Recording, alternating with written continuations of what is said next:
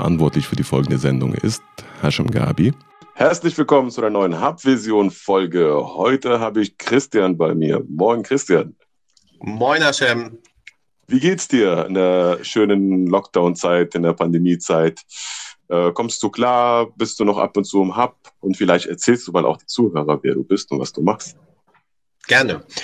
Ähm, ich fange mal an mit, wer ich bin. Also ich bin Christian Peters. Ähm, ich bin im Hub als ein Maler, also ein klassischer Maler der alten Schule, der mit Öl und Acryl auf großen Leinwänden Sachen zusammenpinselt. Ähm, ich habe ein doppeltes Leben, wenn du willst. Also ich bin äh, auch in einem anderen Teil dieser Zeit bin ich äh, an der Universität Geschäftsführer der sozialwissenschaftlichen Graduiertenschule BIX. Mhm. Genau, und verbinde gewissermaßen meine, meine Leidenschaft, die ich schon lange habe, nämlich die Kunst und Kunst zu produzieren, mich mit Kunst zu beschäftigen, ähm, mit dem sozialwissenschaftlichen Leben. Und in der Hinsicht kann ich gleich schon auf deine erste Frage antworten. Wie geht's mir? Ich bin in der Hinsicht gewissermaßen ein Corona-Gewinner weil oh. die, die Universität, wie die meisten in Bremen wahrscheinlich wissen, sich in, in einem umfassenden Lockdown befindet. Wir, wir sind als Forscherinnen und als Forscher und als, als Lehrende äh, mit einer großen Herausforderung konfrontiert und dieses äh, im Homeoffice zu arbeiten, das ermöglicht mir gewissermaßen sowohl den einen Job zu tun, als auch in dieser Zeit äh, eben recht aktiv gewesen zu sein, also im Hub. Ähm, und ich habe wirklich ziemlich viel produziert in diesem Jahr. Oh, sehr schön. Das heißt ja. aber, ähm, ja, also ich, Corona-Gewinner klingt für mich ja immer so, als ob du Desinfektionsmittel jetzt herstellst. das machst, machst, du ja nicht eigentlich, oder? Also, das Nein, das tue, ich, das tue ich nicht. Wenn überhaupt, wäre es ein äh, sozusagen ein äh, wissenschaftlich-politisches Desinfektionsmittel, das ich gerne in letzter Zeit produziert hätte, um diese Irrungen, die wir äh, in den Medien verfolgen können, was Corona angeht, ja. so ein bisschen in den rechten Rahmen zu setzen. Aber äh, nein, ich bin sozusagen für mich individuell bin ich ein Gewinner, weil ich tatsächlich äh, über Corona und über diese enormen Freiheiten in der äh, Ausfüllung meiner beruflichen Tätigkeit, weil das eben Homeoffice ist und man dadurch mhm. auch gewissermaßen zeitlich flexibler geworden ist, einfach im Moment beide Teile recht gut bedienen kann. Okay. Schön. Ich kenne dich ja schon äh, seit der Bewerbung, sage ich mal ein bisschen. Ich weiß ja, dass du ja sehr vielfältiger äh, Mensch bist. Also natürlich die Geschäftsführung äh, Seite sozusagen, gleichzeitig die Malerseite. Aber du bist ja auch in verschiedenen äh, Bereichen, so wie jetzt äh, Moderation oder ähnliches, auch ziemlich aktiv, richtig? Ja, auf jeden Fall. Also das ist äh, etwas, das mir meine Kollegen haben mich manchmal als den Außenminister meiner Einrichtung bezeichnet. Also ich, äh, ich trete gerne auf und repräsentiere die Institution, für die ich stehe oder an Gedanken. Und äh, im, im Hub macht das auch Spaß. Also ich habe tatsächlich über dich äh, und übers Hub und über Mark ähm, Möglichkeiten gefunden, eben Vorträge zu halten, über meine Kunst selber zu reden. Das habe ich vor, ne, vor zwei Monaten etwa das erste Mal gemacht ähm, im Rahmen einer Ausstellung und das war sehr, sehr spannend. Also die Rolle, das äh, sozusagen auch über Kunst reden oder auch über politisches Reden. Vor kurzem hatte ich zusammen mit Marc ein Gespräch über die US-Wahlen. Ähm, Mhm. so eine kleine Gesprächsrunde, total spannend. Also ich bin da sehr dankbar über die vielen Optionen, die sich da bieten. Ja, und dann habe ich noch ein, dann habe ich noch eine kleine Firma, die ist auch jetzt in der äh, Corona-Zeit ist die ähm, im, in ihrem Proof of Concept ziemlich weitergekommen. Da geht's um Datensicherheit im, ja, im, im Web, äh, äh, Website-Geschäft. Und wir werden wahrscheinlich 2021 an den Markt gehen. Wow, okay, das ist sehr, sehr vielfältig und äh, ich sehe ja auch sehr viel, sage ich mal, mit verschiedenen Kompetenzen, aber gleichzeitig irgendwie äh, verbindet ja die eine Person, das bist ja du. Ähm, wie kommst du, sage ich mal, vom Zeitmanagement auf die ganzen schönen Aufgaben, die du dir ausgesucht hast, so zurecht? Man braucht enorme, äh, äh, also man braucht ein gutes Zeitmanagement, das ist ganz klar. Und man muss auch sich selber immer wieder auch aktivieren können. aber mein Eindruck ist, dass es meiner Persönlichkeit auch äh, zugutekommt, dass das halt auch so ein bisschen unterschiedliche Bereiche sind. Mhm. Ähm, wenn das gewissermaßen alles ein Saft wäre, dann könnte man vielleicht an bestimmten Stellen ermüden, aber so ist es halt manchmal so, dass ich, wenn ich merke, ich komme mit der Malerei jetzt nicht weiter und das passiert schon öfter mal, dass ein Bild ein äh, völlig unter Stress setzt und man irgendwie den Kniff nicht kriegt oder etwas nicht klappt, dann kann ich einfach auf das nächste umsatteln und manchmal lösen sich dann so Probleme auch im Unterbewusstsein. Dann kann man einen Tag später wieder an das andere rangehen. Und natürlich gut, der, der Job, der fordert jeden Tag, aber äh, der macht auch viel Spaß. Ja. Wie bist du denn, sage ich mal, an den äh, Ideen oder die Möglichkeiten, die du jetzt selbst, sage ich mal, vor dir hast, äh, gekommen? War das so ein Prozess, der Weg sozusagen von deiner Biografie, vom Punkt, sage ich mal, nach dem Studium, Step by Step, dass man da hingekommen ist? Oder war das für dich eigentlich von Anfang an eine klare Vision, dahin zu gehen?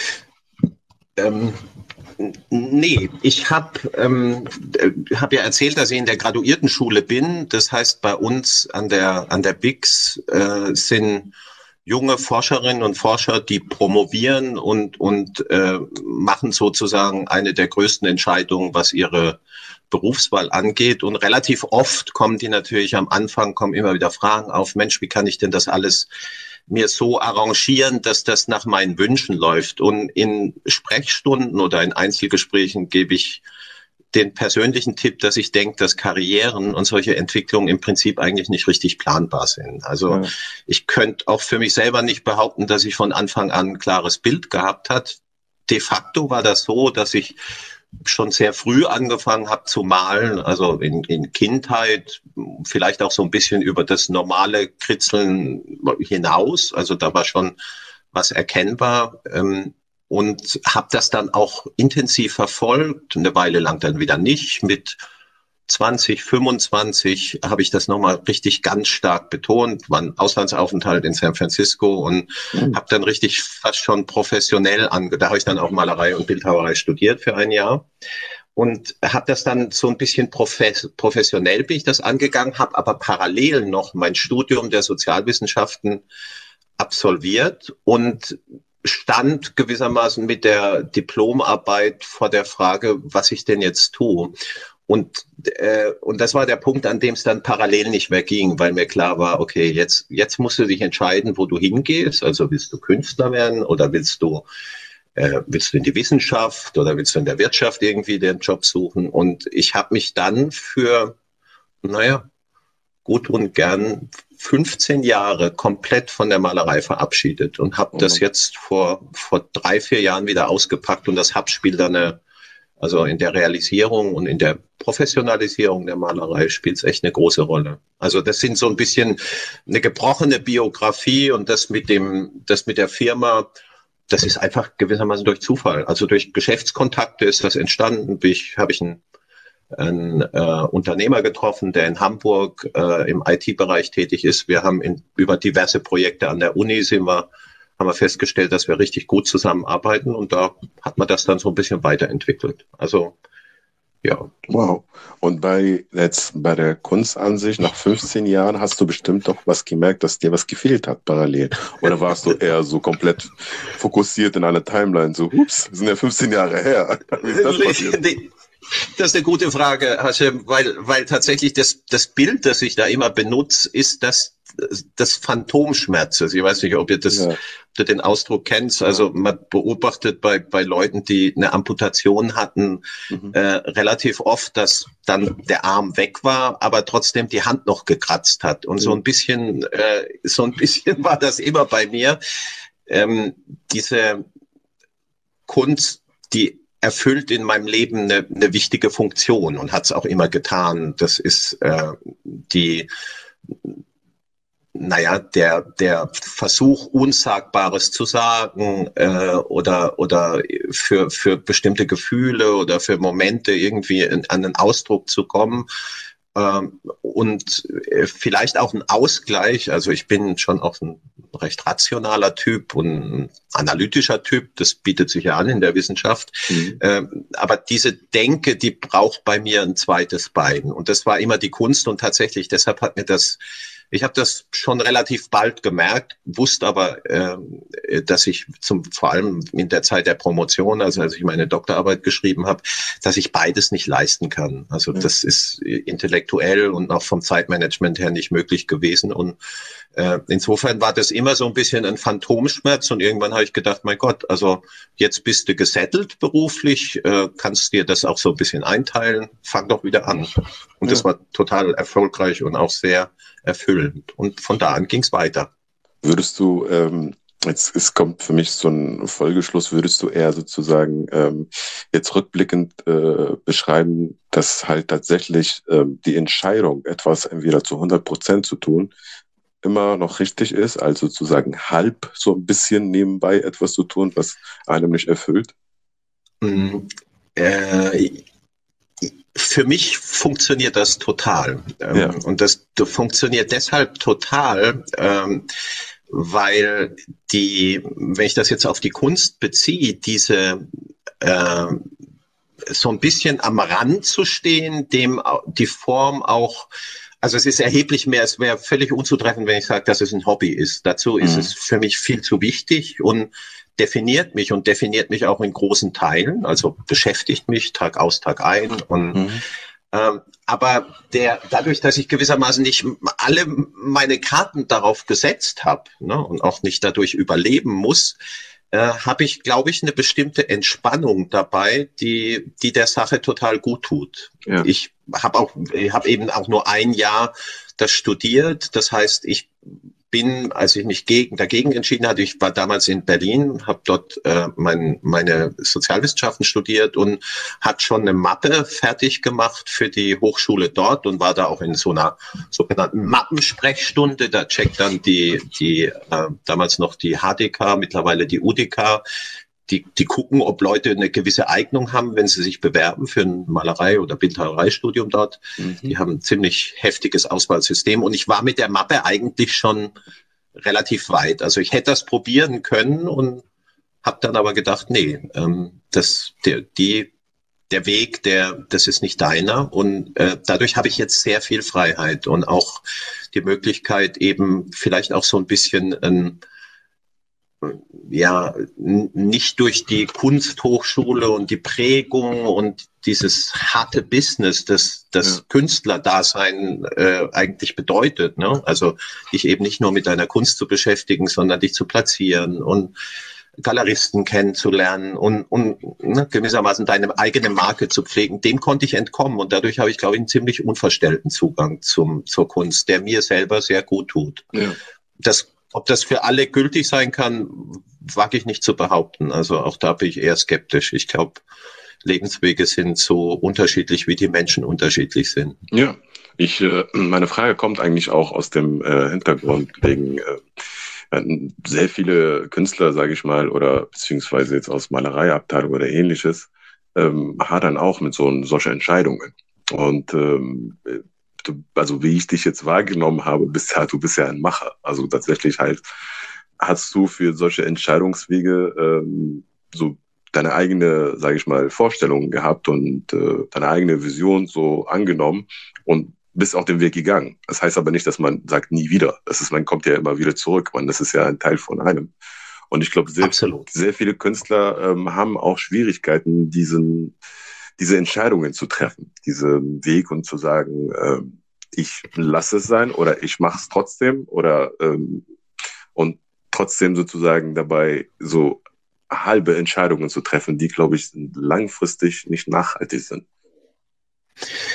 Ähm, ja, und das ist eine, ist, das ist eine ganz heikle Sache, ähm, äh, Hashem, weil und ich merke das auch selber an mir. Also tatsächlich gibt es ein Element, der äh, für mich auch in der Beschäftigung mit der Malerei, ähm, das nicht so einfach zu beherrschen ist, sage ich jetzt mal. Und zwar, weil du dich ähm, als Künstler natürlich auf der einen Seite total exponierst, also persönlich exponierst. Das heißt, du zeigst unheimlich viel von dem, was du bist, in mhm. dem, wie du es tust. Und das heißt, äh, dass und da steckt auch so ein bisschen der Gedanke dahinter, dass du gewissermaßen als Künstler eben dann auch nur ankommen kannst, wenn du dich da voll reingibst. Also ja. Und zwar auf beiden Ebenen. Also auf der Ebene ähm, sozusagen erfolgreich zu sein, weil du halt deine ganze Zeit da äh, dem widmest, aber eben auch dich völlig reinzugeben, um als Künstler an einen Punkt zu kommen, an dem du wirklich dieses eigene geschaffen hast, das dich ausmacht. Also das ist auch eine sehr existenzielle Frage und ich glaube, ähm, dass das viele Leute ziemlich beschäftigt. Ne? Also mhm. quasi im Spannungsfeld zwischen äh, ähm, kann ich denn gewissermaßen künstlerisch äh, authentisch sein und parallel noch irgendwie halt so einen Brotjob machen? Ja. Und ich glaube, äh, dass das relativ schwierig ist. Und dadurch, dass ich das quasi andersrum gebaut habe, also dass ich erst mich um den Brotjob gekümmert habe und der mir jetzt diese ganzen Freiheiten gibt, äh, musste ich mir die Frage nicht richtig stellen. Oder habe die damals schon, als es um die Bewerbung für die Kunsthochschule ging, äh, anders entschieden. Ich glaube aber, dass das eine große Herausforderung ist. Und ich würde mir wünschen, dass die, ohne das zu wissen, dass die Kunsthochschulen äh, eben genau darauf auch ihre, ihre äh, Studierenden besser vorbereiten. Ich sehe da Analogien auch zur Universität. Ja. Da passiert Ähnliches bei Forschern. Genau, lustig, weil ähm, ich hatte ja einmal bei äh, einer Kunsthochschule, ich will jetzt den Namen nicht sagen, ähm, hatte ich mal so ähm, kurzes äh, Workshop mit ähm, einer bekannten Institution, die für, sage ich mal, Startups begleitet in Bremen, da sage ich auch nicht okay. den Namen. und äh, da gab es so Vorstellungen auch von den Dozenten und äh, von den, ähm, sage ich mal, von den Coaches jetzt von, den, von einer anderen Institution, die mich irgendwie, ganz ehrlich, ein bisschen so aus der Bahn geworfen haben. Also die Fragen an sich. So, ähm, wie stellen Sie sich sozusagen Ihre äh, also die haben die Studenten gefragt, wie stellen sie ihre Selbstständigkeit vor, wie kommen sie sozusagen an, äh, ähm, an ihren eigenen Lebenslauf und, äh, was wollen sie verdienen. Und äh, ich war an dem Punkt irgendwann, dass ich gesagt habe, ich finde das albern. ich habe gesagt, ja. man muss ein bisschen realitätsnah, glaube ich, die Studenten das Ganze begleiten. Also die äh, Dozenten oder der Dozent äh, haben mir auch recht gegeben, äh, sozusagen während des Workshops, weil mich hat das ein bisschen frustriert, dass es irgendwie so, also surreal ist das Ganze, wenn ich jetzt einen Studenten frage, was möchtest du verdienen? Wie stellst du dir deine Selbstständigkeit vor? Die sind im dritten Semester. Also, dies ja, da, ja. Da, das sind wir doch gar nicht. Also ich, absolut, ich, absolut. Meine, meine eigene Vorstellung, also ich kann mich ja ich glaube aber, viele Menschen vergessen die Situation, sich selbst sozusagen hineinzuversetzen. Also beziehungsweise die meisten Menschen waren ja schon in so einer äh, Situation. Und dann kurz zu überlegen, so, was habe ich damals gedacht? Ich hatte nicht viel gedacht. Im dritten Semester, da wusste ich noch gar nichts. Also ich meine, Absolut. deswegen war es für mich erstmal, ich hätte, äh, manche Professoren haben das auch zu mir gesagt, mach erstmal. Und dann kannst du immer noch herausfinden, wo du dich hinbewegst. Absolut, absolut. Das ist ähm, äh, wirklich ein, ein, ein, ganz wichtiger Punkt. Ähm, Im Prinzip etwas, das mich gewissermaßen in, an der Universität im Moment auch noch ein bisschen umtreibt und ich hoffe, dass ich im nächsten Jahr das auch so ein bisschen stärker noch manifestieren kann, ist diese Frage der Selbstständigkeit eigentlich eine ganz spannende, wenn sie nicht im dritten Semester gestellt wird, weil ja. da sollten sich nun wirklich, also da ist man viel zu sehr mit, damit beschäftigt, sich äh, in, in die Materie einzuarbeiten. Also äh, jeder ganz klare Plan über was man, also wie viel man verdienen will und wo man hin will, ich glaube, das ist eher die Ausnahme. Ich also glaube, glaub, das führt auch zur Enttäuschung, weil es ist, Absolut. also ich meine, sich irgendwas vorzustellen, ist ja ein Wunschdenken. Wunschdenken ist schön. also man soll träumen, denke ich mir, aber man immer noch mit Realitätsbezug. So, es ist, Absolut. ne, sonst führt das zur Enttäuschung viel zu schnell. Absolut. Aber äh, gleichzeitig ist auch ähm, hinter, also gerade bei diesem, was sich da hinter dem Start-up-Gedanken, äh, wenn man jetzt nicht sofort vom Unicorn träumt und dass man in vier Jahren Milliardär ist, mhm.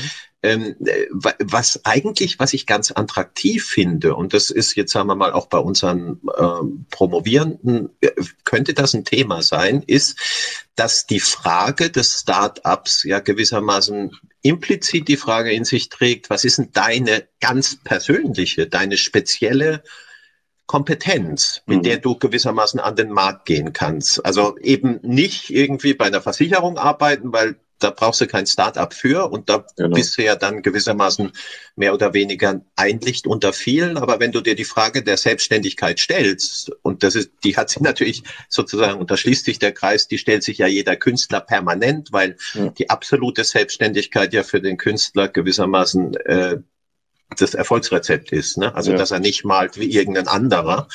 Ähm, diese Frage zu stellen über das, was einen selber ausmacht, wo die eigenen Stärken sind, ähm, möglicherweise auch ähm, ja, Leidenschaften, über die man noch nicht so richtig nachgedacht hat, wie man die auch beruflich realisieren kann, die halte ich eigentlich für ganz gut. Aber wir sind, glaube ich, total einer Meinung, nicht im dritten Semester. Also das ja. kommt erst später. Ich finde äh, die Sensibilisierung der, also des, äh, der, äh, der Gedankengänge, dass man sozusagen sich damit schon mal beschäftigt, finde ich sehr wichtig.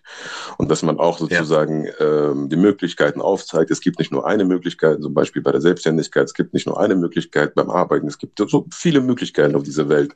So schaut euch um und oder halt, man kriegt das präsentiert. Ich fand, ich finde sehr oft natürlich die Fragestellung mit Erwartungen zu äh, verbinden. Jetzt für, also vor allem bei Studenten, bei Mitarbeitern ist ja vielleicht was anderes, das muss man auch reflektieren dann im Nachhinein und ähnliches. Ähm, finde ich immer so sehr weiß ja nicht. Also es ist so wie Wunscharbeit von Kindern. Also Feuerwehrmann und äh, ja. Bank. so, ne? Das ist, das ist, das, das, ja, okay, schön. Das ist ein Kind, der möchte Polizist werden. Ja, Glückwunsch. Ja, aber ich glaube nicht, dass ja. es äh, so zu 90 Prozent trifft, sage ich mal. Aber mal gucken. Das, genau. Es ist kein Wunschkonzert, so viel ist sicher. Ich meine, kommt so ein bisschen vielleicht auch drauf an, was du studiert hast. Also äh, eben nicht in der Kunst und wahrscheinlich auch nicht so sehr in den Sozialwissenschaften, aber wenn du jetzt ein, ohne das jetzt irgendwie schräg klingen zu lassen, aber wenn du ein Ingenieur bist, sagen wir mal mit Schwerpunkt ähm, Computertechnologie, dann kannst du natürlich mhm. schon viel stärker auch mit Wünschen operieren, weil da also A, der Arbeitsmarkt halt ja. total definiert ist, äh, genau. eben eine riesen Nachfrage und dann, dann wird auch klar, was da drin ist. Und es gibt, glaube ich, so als ähm, schon länger im Geschäft mit Leuten, die in Ausbildung sind, es gibt auch tatsächlich Persönlichkeitstypen, die das zu leisten in der Lage sind. Ja. Also die wirklich sich sagen, okay, da will ich hin. Das ist der kleinere Anteil, also auch bei uns an der Graduiertenschule, die das dann richtig knallhart durchziehen nach einem ähm, im Nachhinein erkennbaren Plan. Und äh, ich habe da höchste Bewunderung für, mhm. aber das bin, das bin nicht ich und das sind, glaube ich, sehr viele andere auch nicht. Äh, wie das in der Kunst ist, das weiß ich nicht so richtig. Wahrscheinlich gibt es dort auch solche, die quasi als schon geboren sind zur Karriere, weil sie in der Lage sind, da, dem alles unter oder das dafür einzuordnen. Aber meine Empfehlung immer für Leute, die mich fragen, und das sind ja in aller Regel dann auch die, die suchen, ist, ähm, entwickle eine Gelassenheit gegenüber vermeintlich existenziellen Fragen, die du treffen musst das führt so ein bisschen nochmal äh, zu der Frage von vorhin zurück, wann man denn genau weiß, welche Entscheidung man treffen muss. Ich glaube, die wichtigste Lektion äh, in Bezug auf die eigene äh, Lebens- und Karriereplanung ist die, dass man sich selbst nicht unter Druck setzt und in einem Bewusstsein davon lebt, dass man die meisten Entscheidungen auch revidieren kann. Dann wird es zwar vielleicht ein bisschen schwieriger oder wird ganz anders oder man hat die Erwartung der Eltern nicht erfüllt. Davon sollte man sich aber auch irgendwann mal frei machen und ähm, und dann kommt was Neues. Unsere unsere Gesellschaften sind wahnsinnig flexibel geworden. Das war noch anders für unsere Eltern, aber der Arbeitsmarkt ist ein hochgradig flexibler und ich glaube, Corona lehrt uns, dass das äh, wir sogar in der Lage sind, so einen Schock zu verkraften und, und trotzdem weiterzumachen. Also ich bin da eher optimistisch. Ich glaube, in dem Satz könnte man eine Podcast-Folge nicht besser beenden. das ich freut mich. jetzt nichts mit aufgeschrieben, weil ich mir äh, äh die, Folge, äh, die Folge ja nochmal anhöre später. Aber ich ja. denke, das ist ein perfekter Satz für die Motivation und realistischer Ansatz und realistischen Schubser an Menschen, die tatsächlich was planen wollen. Perfekt. Ja, freut mich, freut mich. Christian. Ich hoffe, ich konnte da irgendwie, ich konnte irgendjemand irgendwie helfen. Und Bestimmt. bin mal gespannt, was ihr da rausschneidet. Bestimmt, bin mir ziemlich sicher. Christian, Alles klar. ich danke dir. Hashem. Und bleib gesund und hoffentlich bis bald. Und bis bald. Tschüss du und ciao. Verantwortlich für die Sendung war Hashem Gabi.